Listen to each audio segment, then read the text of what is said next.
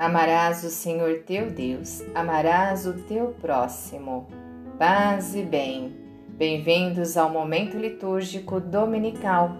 Hoje trago para você as leituras do 31º domingo do tempo comum, ano B.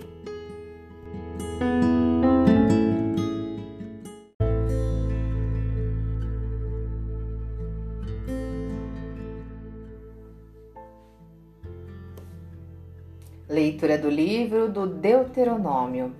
Moisés falou ao povo, dizendo: Temerás o Senhor teu Deus, observando durante toda a vida todas as suas leis e os seus mandamentos, que te prescrevo, a ti, a teus filhos e netos, a fim de que se prolonguem os teus dias. Ouve, Israel, e cuida de os pôr em prática, para seres feliz e te multiplicares sempre mais, na terra onde corre leite e mel, como te prometeu o Senhor, o Deus de teus pais. Ouve, Israel, o Senhor nosso Deus é o único Senhor.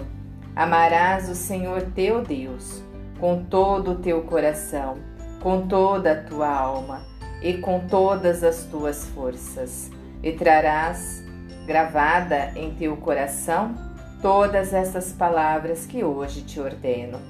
Palavra do Senhor.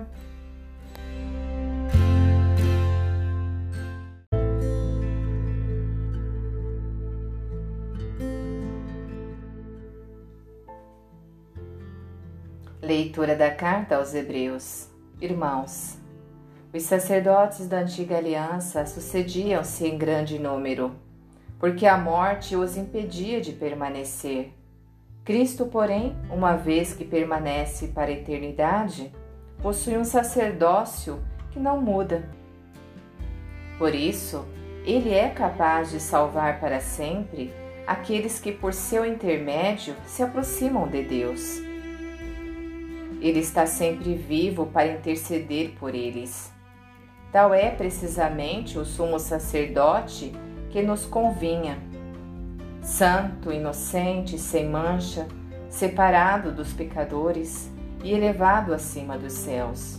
Ele não precisa, como os sumos sacerdotes, oferecer sacrifícios em cada dia, primeiro por seus próprios pecados e depois pelos do povo. Ele já o fez uma vez por todas, oferecendo-se a si mesmo.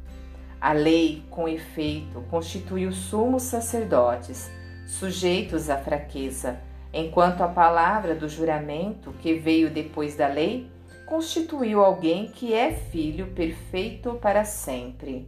Palavra do Senhor.